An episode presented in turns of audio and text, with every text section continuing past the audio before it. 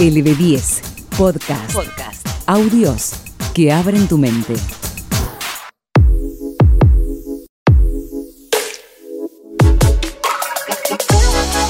Hey, hola, donde sea y cuando quiera que estés. Soy Fran Moreno y te doy la bienvenida a este segundo capítulo de Suenan Letras, una serie de podcasts literarios que con entusiasmo te compartimos. En estos relatos ambientados, voy a intentar sumergirte en la profundidad de las letras de autores clásicos para que revivas en tu mente todo lo lindo, lo feo y lo angustiante que puede ser un mismo texto. Hoy te traigo un reconocidísimo autor estadounidense del 1800, a quien se le atribuye la invención del género policial, y un gran renovador del género fantástico, como también fue influyente en otros escritores como Charles Baudelaire y Arthur Conan Doyle, este último quien fue el autor de Sherlock Holmes. Estamos hablando de Edgar Allan Poe, registrado como uno de los maestros universales del relato corto y especialmente recordado por sus cuentos de terror. Es justamente lo que te traigo a continuación. El cuento se llama El corazón delator y es contado por un narrador anónimo que intenta de alguna manera convencerte de su buen juicio al mismo tiempo que describe un asesinato que cometió. Pero no te digo más. Escuchemos esta asombrosa historia y después lo comentamos. Dale. LB10 Podcast. Podcast. El teatro de tu mente. El teatro de tu mente.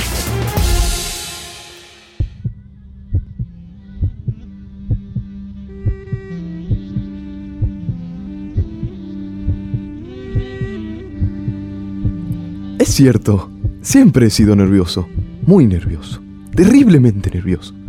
Pero, ¿por qué afirman ustedes que estoy loco? La enfermedad había agudizado mis sentidos en vez de destruirlos o embotarlos.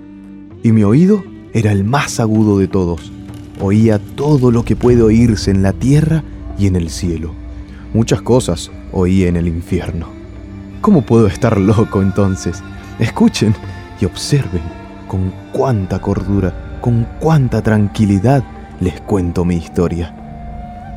Me es imposible decir cómo aquella idea me entró en la cabeza por primera vez, pero una vez concebida, me acosó noche y día. Yo no perseguía ningún propósito, ni tampoco estaba colérico. Quería mucho al viejo. Jamás me había hecho nada malo, jamás me insultó. Su dinero no me interesaba. Me parece que fue su ojo. Sí, eso fue. Tenía un ojo semejante al de un buitre, un ojo celeste y velado por una tela. Cada vez que lo clavaba en mí se me helaba la sangre. Y así, poco a poco, muy gradualmente, me fui decidiendo a matar al viejo y librarme de aquel ojo para siempre. Presten atención ahora. Ustedes me toman por loco, pero los locos no saben nada. En cambio, si hubieran podido verme, si hubieran podido ver con qué habilidad procedí, con qué cuidado, con qué previsión, con qué disimulo me puse a la obra. Jamás fui más amable con el viejo que la semana antes de matarlo. Todas las noches, hacia las doce, hacía yo girar el picaporte de su puerta y la abría. Oh, tan suavemente. Y entonces, cuando la abertura era lo bastante grande para pasar la cabeza, levantaba una linterna sorda, cerrada, completamente cerrada, de manera que no se viera ninguna luz, y tras ella pasaba la cabeza. Oh, ustedes se hubieran reído al ver cuán astutamente pasaba la cabeza. La movía lentamente, muy, muy lentamente, a fin de no perturbar el sueño del viejo. Me llevaba una hora entera a introducir completamente la cabeza por la abertura de la puerta, hasta verlo tendido en su cama. ¿Eh? ¿Es que un loco hubiera sido tan prudente como yo? Y entonces, cuando tenía la cabeza completamente dentro del cuarto, abría la linterna cautelosamente. ¡Oh! Tan cautelosamente. Sí, cautelosamente iba abriendo la linterna, pues crujían las bisagras. La iba abriendo lo suficiente para que un solo rayo de luz cayera sobre el ojo de buitre. Y esto lo hice durante siete largas noches. Cada noche, a las 12. Pero siempre encontré el ojo cerrado y por eso me era imposible cumplir mi obra, porque no era el viejo que me irritaba, sino el mal de ojo.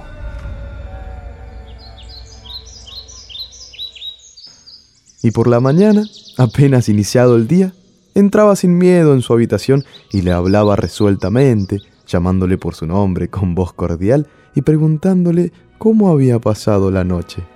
Ya ven ustedes que tendría que haber sido un viejo muy astuto para sospechar que todas las noches, justamente a las doce, iba yo a mirarle mientras dormía. Al llegar la octava noche, procedí con mayor cautela que de costumbre al abrir la puerta. El minutero de un reloj se mueve con más rapidez de lo que se movía mi mano. Jamás, antes de aquella noche, había sentido el alcance de mis facultades, de mi sagacidad. Apenas lograba contener mi impresión de triunfo.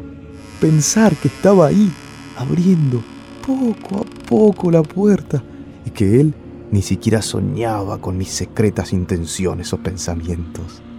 Me reí entre dientes ante esta idea, y quizás me oyó, porque le sentí moverse repentinamente en la cama, como si se sobresaltara. Ustedes pensarán que me eché hacia atrás, pero no. Su cuarto estaba tan negro como la pez, ya que el viejo cerraba completamente las persianas por miedo a los ladrones. Yo sabía que le era imposible distinguir la abertura de la puerta y seguí empujando, suavemente, suavemente. Había ya pasado la cabeza y me disponía a abrir la linterna, cuando mi pulgar resbaló en el cierre metálico y el viejo se enderezó en el lecho gritando, ¿Quién está ahí? Permanecí inmóvil, sin decir palabra. Durante una hora entera no moví un solo músculo. Y en todo ese tiempo no oí que volviera a tenderse en la cama. Seguía sentado, escuchando, tal como yo lo había hecho noche tras noche, mientras escuchaba en la pared los taladros cuyo sonido anuncia la muerte. Oí de pronto un leve quejido y supe que era el quejido que nace del terror. No expresaba dolor o pena, oh no, era el ahogado sonido que brota del fondo del alma cuando el espanto la sobrecoge. Bien conocía yo ese sonido. Muchas noches, justamente a las doce, cuando el mundo entero dormía, surgió de mi pecho, ahondando con su espantoso eco los terrores que me enloquecían. Repito que lo conocía bien. Comprendí lo que estaba sintiendo el viejo y le tuve lástima, aunque me reía en el fondo de mi corazón. Comprendí que había estado despierto desde el primer leve ruido, cuando se movió en la cama. Había tratado de decirse que aquel ruido no era nada, pero sin conseguirlo. Pensaba, no es más que el viento en la chimenea o un grillo que chirrió una sola vez. Sí, había tratado de darse ánimo con esas suposiciones, pero todo era en vano. Todo era en vano porque la muerte se había aproximado a él, deslizándose furtiva y envolvía a su víctima. Y la fúnebre influencia de aquella sombra, imperceptible, era la que le movía a sentir, aunque no podía verla ni oírla, a sentir la presencia de mi cabeza dentro de la habitación. Después de haber esperado largo tiempo, con toda paciencia, sin oír que volviera a acostarse, resolví abrir una pequeña, una pequeñísima ranura en la linterna. Así lo hice. No pueden imaginarse ustedes con qué cuidado, con qué inmenso cuidado hasta que un fino rayo de luz, semejante al hilo de la araña, brotó de la ranura y cayó de lleno sobre el ojo de buitre. Estaba abierto, abierto de par en par, y yo empecé a enfurecerme mientras le miraba. Le vi con toda claridad de un azul apagado y con aquella horrible tela que me lava hasta el tuétano pero no podía ver nada de la cara o del cuerpo del viejo, pues, como movido por un instinto, había orientado el haz de luz exactamente hacia el punto maldito. ¿No les he dicho yo que lo que toman erradamente por locura es solo una excesiva agudeza de los sentidos? En aquel momento llegó a mis oídos un resonar apagado y presuroso, como el que podría ser un reloj envuelto en algodón. Aquel sonido también me era familiar. Era el latir del corazón del viejo. Aumentó aún más mi furia, tal como el redoblar de un tambor estimula el coraje de un soldado. Pero incluso entonces me contuve y seguí callado. Apenas si respiraba. Sostenía la linterna de modo que no se moviera, tratando de mantener con toda la firmeza posible el haz de luz sobre el ojo. Entretanto, el infernal latir del corazón iba en aumento. Se hacía cada vez más rápido, cada vez más fuerte, momento a momento. El espanto del viejo tenía que ser terrible, cada vez más fuerte, más fuerte. ¿Me siguen ustedes con atención? Les he dicho que soy nervioso, sí, lo soy.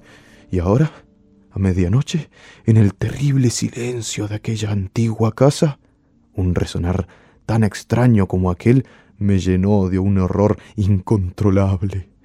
Sin embargo, me contuve todavía algunos minutos y permanecí inmóvil. Pero el latido crecía cada vez más fuerte, más fuerte. Me pareció que aquel corazón iba a estallar y una nueva ansiedad se apoderó de mí. Algún vecino podía escuchar aquel sonido. La hora del viejo había sonado. Lanzando un alorido, abrí del todo la linterna y me precipité en la habitación. El viejo clamó una vez, nada más que una vez. Me bastó un segundo para arrojarle al suelo y echarle encima el pesado colchón. Sonreí alegremente al ver lo fácil que me había resultado todo, pero durante varios minutos el corazón siguió latiendo con un sonido ahogado. Claro que no me preocupaba, pues nadie podría escucharlo a través de las paredes. Cesó, por fin, de latir. El viejo había muerto. Levanté el colchón y examiné el cadáver. Sí, estaba muerto, completamente muerto. Apoyé la mano sobre el corazón y la mantuve así largo tiempo. No se sentía el menor latido. El viejo estaba bien muerto. Su ojo no volvería a molestarme. Si ustedes continúan tomándome por loco, dejarán de hacerlo cuando les describa las astutas precauciones que adopté para esconder el cadáver. La noche avanzaba mientras yo cumplía mi trabajo con rapidez, pero en silencio. Ante todo, descuarticé el cadáver. Le corté la cabeza, brazos y piernas. Levanté luego tres planchas del piso de la habitación y escondí los restos en el hueco. Volví a colocar los tablones con tanta habilidad que ningún ojo humano, ni siquiera el suyo, hubiera podido advertir la menor diferencia. No había nada que lavar, ninguna mancha, ningún rastro de sangre. Yo era demasiado precavido para eso. Una cuba había recogido todo. Cuando hube terminado mi tarea, eran las cuatro de la madrugada, pero seguía tan oscuro como a medianoche. En momentos en que se oían las campanadas de la hora, golpearon a la puerta de la calle. Acudí a abrir con toda tranquilidad, pues, ¿qué podía temer ahora? Hallé a tres caballeros que se presentaron muy civilmente como oficiales de policía. Durante la noche, un vecino había escuchado un alarido, por lo cual se sospechaba la posibilidad de algún atentado. Al recibir este informe, en el puesto de policía, habían comisionado a los tres agentes para que registraran el lugar. Sonreí, pues, ¿qué tenía que temer? Di la bienvenida a los oficiales y les expliqué que yo había lanzado aquel grito durante una pesadilla. Les hice saber que el viejo se había ausentado a la campaña. Llevé a los visitantes a recorrer la casa y los invité a que revisaran, a que revisaran bien. Finalmente, acabé conduciéndolos a la habitación del muerto. Les mostré sus caudales intactos y cómo cada cosa se hallaba en su lugar. En el entusiasmo de mis confidencias, traje sillas a la habitación y pedí a los tres caballeros que descansaran allí de su fatiga, mientras yo mismo, con la audacia de mi perfecto triunfo, colocaba mi silla en el exacto punto bajo el cual reposaba el cadáver de mi víctima. Los oficiales se sentían satisfechos. Mis modales los habían convencido. Por mi parte, me hallaba perfectamente cómodo. Sentáronse y hablaron de cosas comunes, mientras yo les contestaba con animación. Mas, al cabo de un rato, empecé a notar que me ponía pálido y deseé que se marcharan. Me dolía la cabeza y creía percibir un zumbido en los oídos, pero los policías continuaban sentados y charlando. El zumbido se hizo más intenso. Seguía resonando y era cada vez más intenso. Hablé en voz muy alta para librarme de esa sensación, pero continuaba lo mismo y se iba haciendo cada vez más clara, hasta que al fin me di cuenta de que aquel sonido no se producía dentro de mis oídos. Sin duda, debí de ponerme muy pálido, pero seguí hablando con creciente soltura y levantando mucho la voz. Empero el sonido aumentaba. ¿Y qué podía hacer yo? Era un resonar apagado y presuroso, un, un sonido como el que podría hacer un reloj envuelto en algodón. Yo jadeaba, tratando de recobrar el aliento, y, sin embargo, los policías no habían oído nada. Hablé con mayor rapidez, con vehemencia, pero el sonido crecía continuamente. Me puse en pie y discutí sobre insignificancias en voz muy alta y con violentas gesticulaciones, pero el sonido crecía continuamente. ¿Por qué no se iban?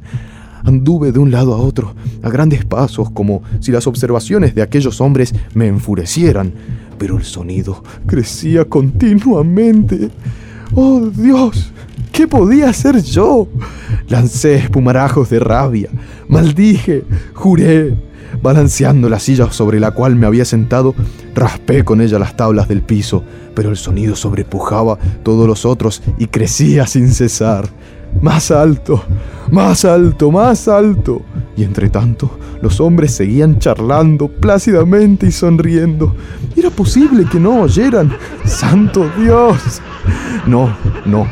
Claro que oían y que sospechaban. Sabían y se estaban burlando de mi horror. Sí, así lo pensé y así lo pienso hoy. Pero cualquier cosa era preferible a aquella agonía. Cualquier cosa sería más tolerable que aquel escarnio. No podía soportar más tiempo sus sonrisas hipócritas. Sentí que tenía que gritar o morir. Y entonces, otra vez, escuchen, más fuerte, más fuerte, más fuerte. Basta ya de fingir, malvados. Aullé. Confieso que lo maté. Levanten esos tablones. Ahí, ahí, donde está latiendo su horrible corazón.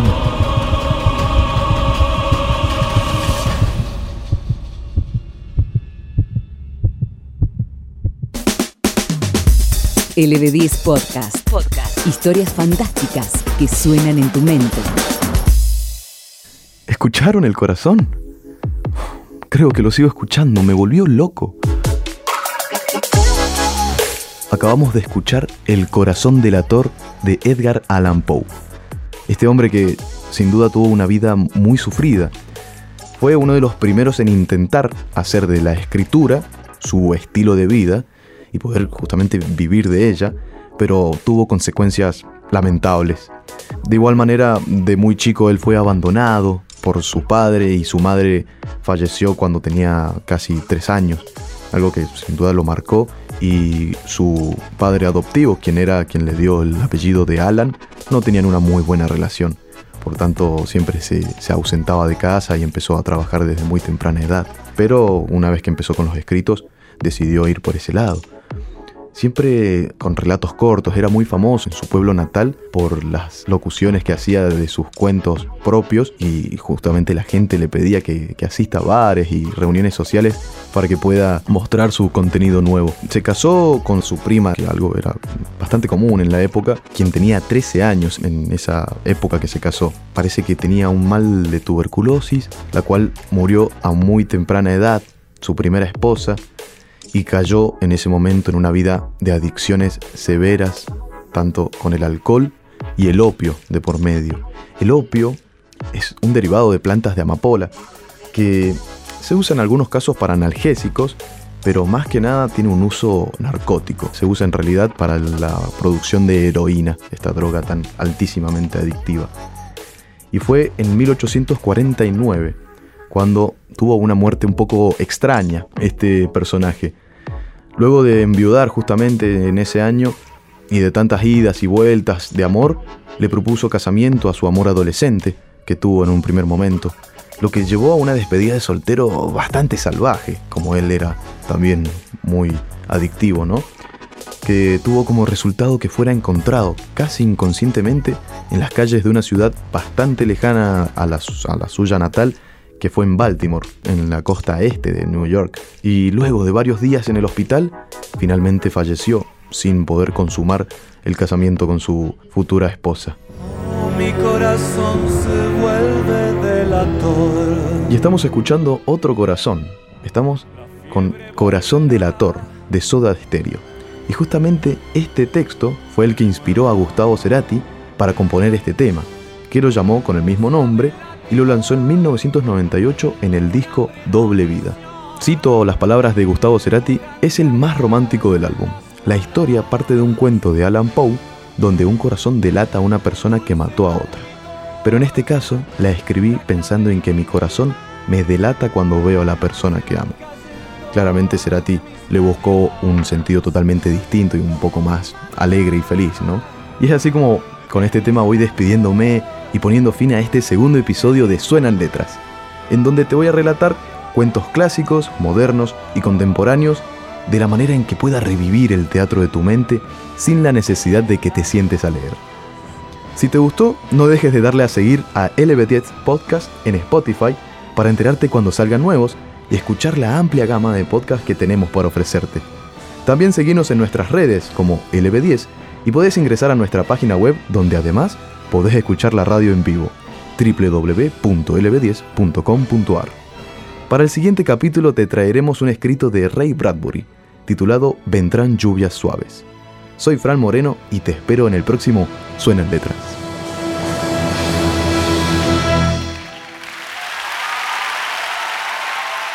Suenan letras. Audios con historias fantásticas.